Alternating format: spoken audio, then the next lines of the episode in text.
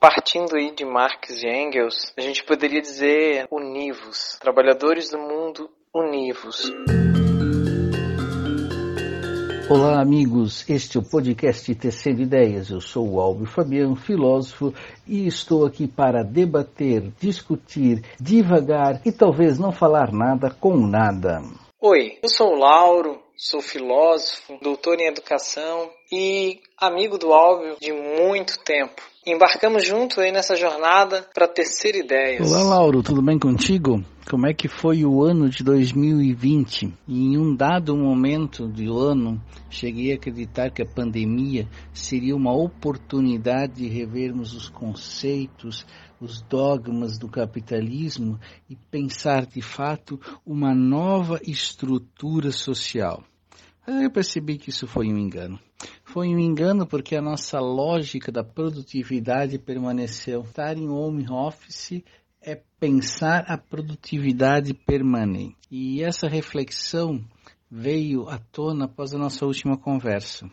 E eu quero retomar o Byung-Chul Han, num dos textos dele, comentando sobre 2020. Ele diz que se vive com uma angústia de não estar fazendo tudo o que se poderia ser feito. E que se o sujeito não é um vencedor, a culpa é dele.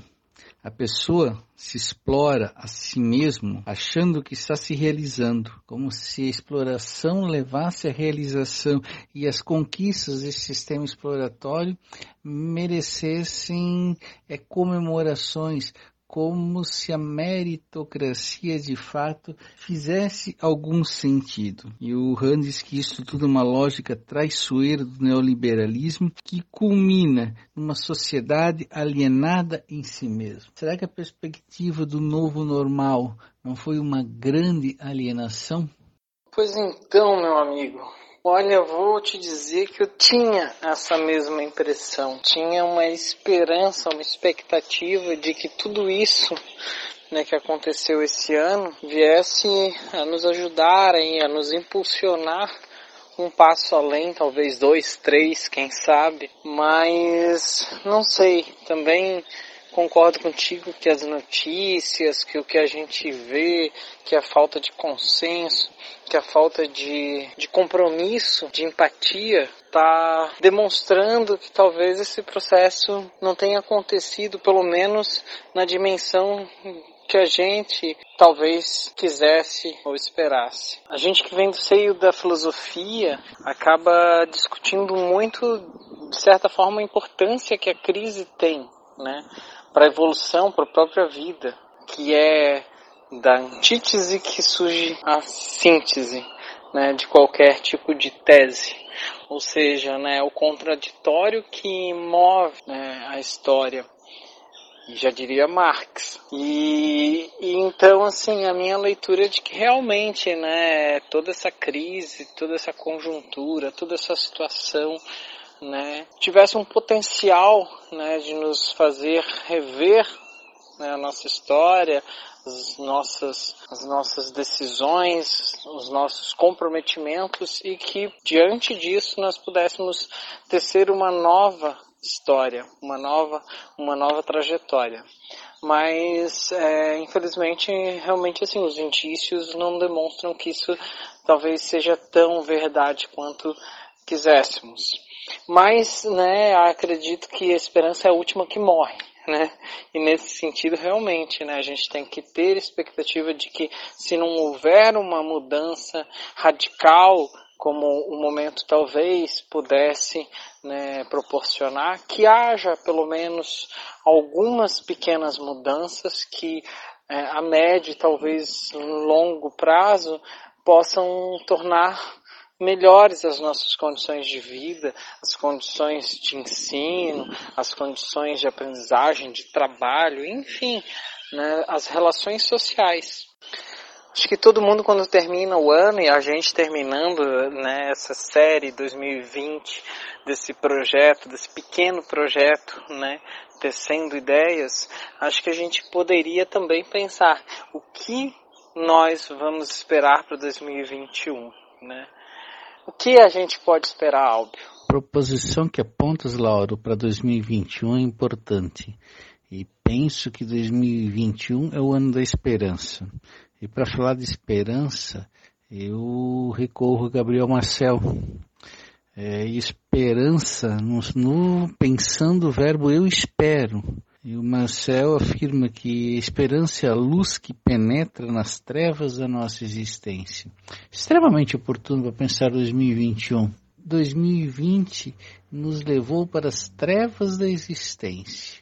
Olhar 2021 precisa partir das trevas de 2020, onde o negacionismo científico tomou conta, as trevas onde o discurso presidencial contra as vacinas, contra a ciência, contra o conhecimento ganhou coro e reverberou na sociedade, o que nos põe numa posição extremamente perigosa e de trevas. Então 2021 é o ano da esperança, o ano de esperar, não por revoluções, e aí eu sigo pensando com Marcel, mas pensar uma superação dos individualismos exagerados. São esses individualismos que levam ao negacionismo. O negacionismo nega o conhecimento e nega uma proposição de vida em comunidade. Então, em 2021, espero a vacine com a vacina uma postura comunitária de pensar a sociedade. Espero uma superação do pensamento da massa, aquilo que nós chamamos de gado, pensamento de gado, pensamento de massa, que é um pensamento uníssono. Eu espero em 2021 que possamos superar o pensamento das massas e pensar os desejos, e pensar as vontades, e pensar o sentir de cada qual diante daquilo que nos faz mais humano.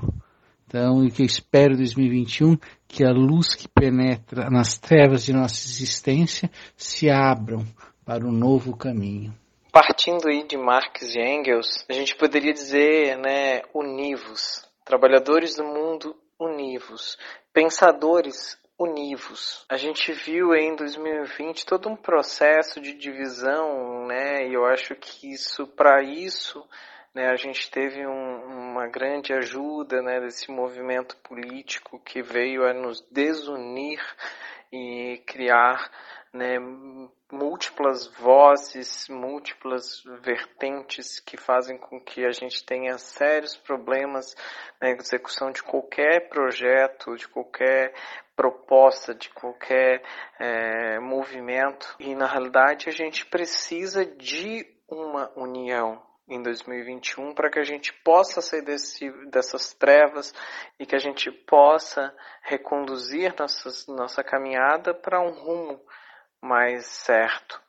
E, e, nesse sentido, claro, a gente não pode pensar a união massiva de todos, uma é, democratização, de que todos né, passem a se dar os braços, mas acredito que a gente pode sim pensar né, num, num movimento de união que, que pelo menos aconteça dentro das classes, dentro dos, dentro dos próprios movimentos sindicais, é, das categorias. Hoje, por exemplo, na educação, a gente assiste um, né, uma dissensão muito grande, né, que, que faz com que, que a própria classe não obtenha grandes sucessos em suas empreitadas.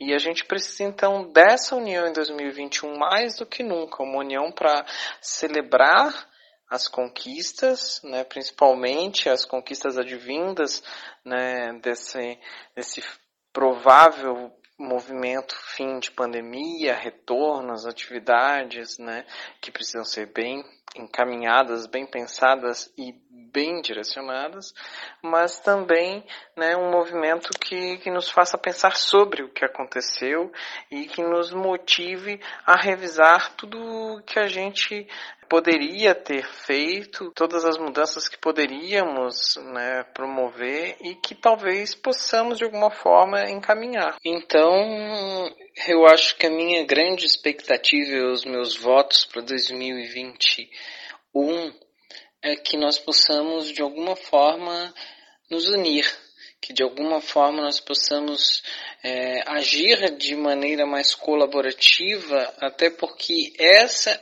é uma das é, esse é um dos grandes preceitos desse novo momento em que vivemos, né, que, que denominamos de cultura digital, um, um, um, ambiente em que, em que além das tecnologias, é, uma das grandes necessidades é a união das pessoas.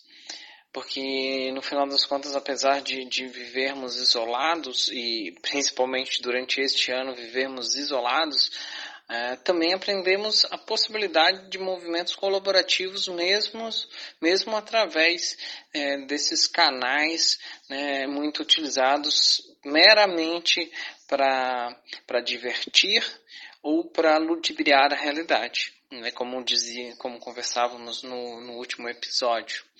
Então eu acho que é por aí, Álbio. A gente é, que, que, que, possamos esperar aí um ano cheio de grandes novidades. Né? Você que foi corajoso em estar conosco até o final, muito obrigado. E é realmente um negócio maneiro, né? O cara vai trocando ideias junto ali, faz um, um, um debate bem interessante.